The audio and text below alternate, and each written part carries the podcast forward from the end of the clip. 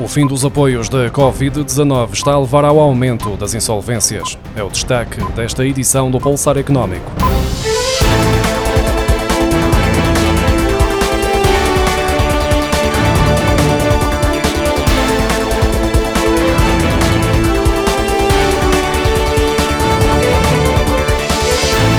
No início da crise pandémica da Covid-19, os governos atribuíram às empresas vários incentivos para colmatar os efeitos das medidas restritivas para conter a doença. No entanto, com o fim dos apoios e o regresso à normalidade, estão a aumentar as insolvências, de acordo com a Companhia de Seguros de Créditos. No primeiro semestre, as insolvências do tecido empresarial português registaram um aumento de 12% face ao mesmo período do ano passado.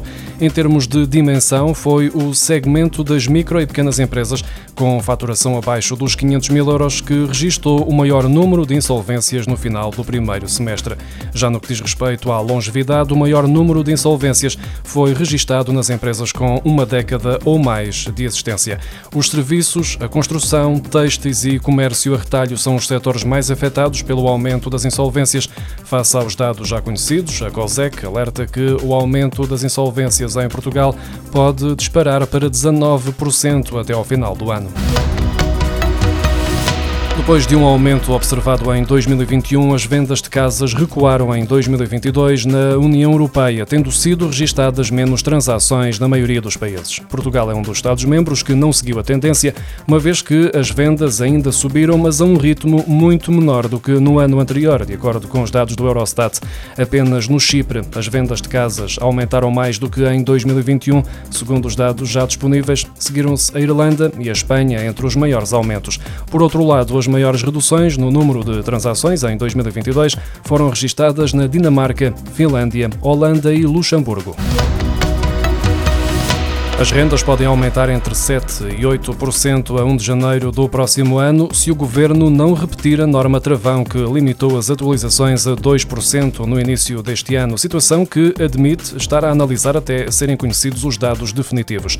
Inquilinos e senhorios criticam este clima de incerteza e exigem que o governo clarifique as regras o mais rápido possível.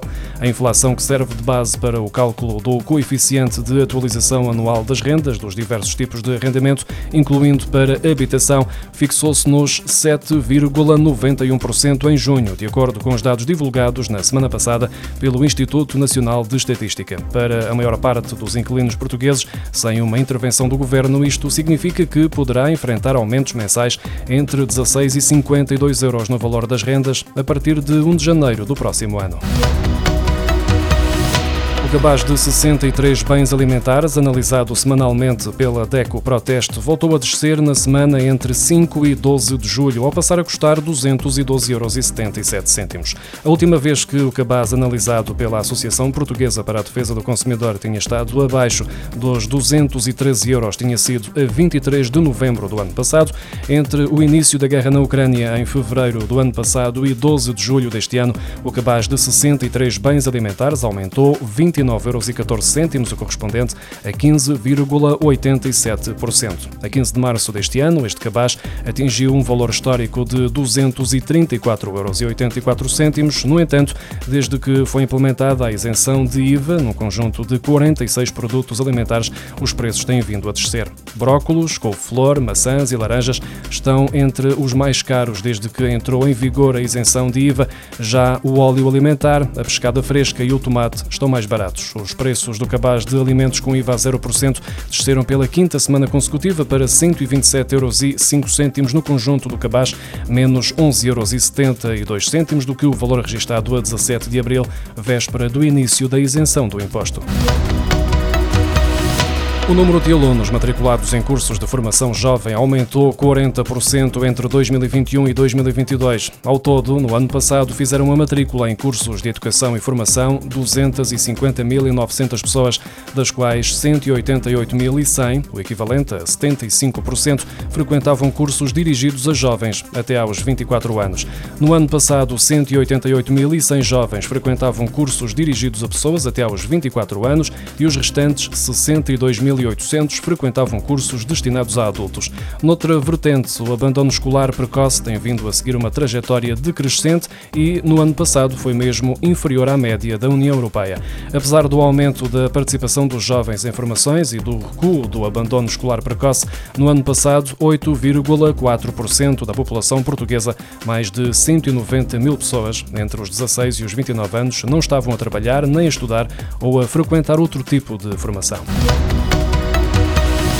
No ano passado, 9,5% das empresas na Europa reportaram que em 2021 estavam a recrutar especialistas em tecnologias de informação e comunicação, mas a maioria sentiu dificuldade em recrutar profissionais desta área, em particular as grandes empresas. Em Portugal, no mesmo período, 61,4% das empresas admitiram sentir o mesmo problema, ainda que abaixo da média europeia, como indicam os dados do Eurostat agora divulgados. Falta de candidatos, de qualificações relevantes e experiência e elevadas expectativas expectativas salariais estão na base das dificuldades assinaladas pelas empresas no momento do recrutamento.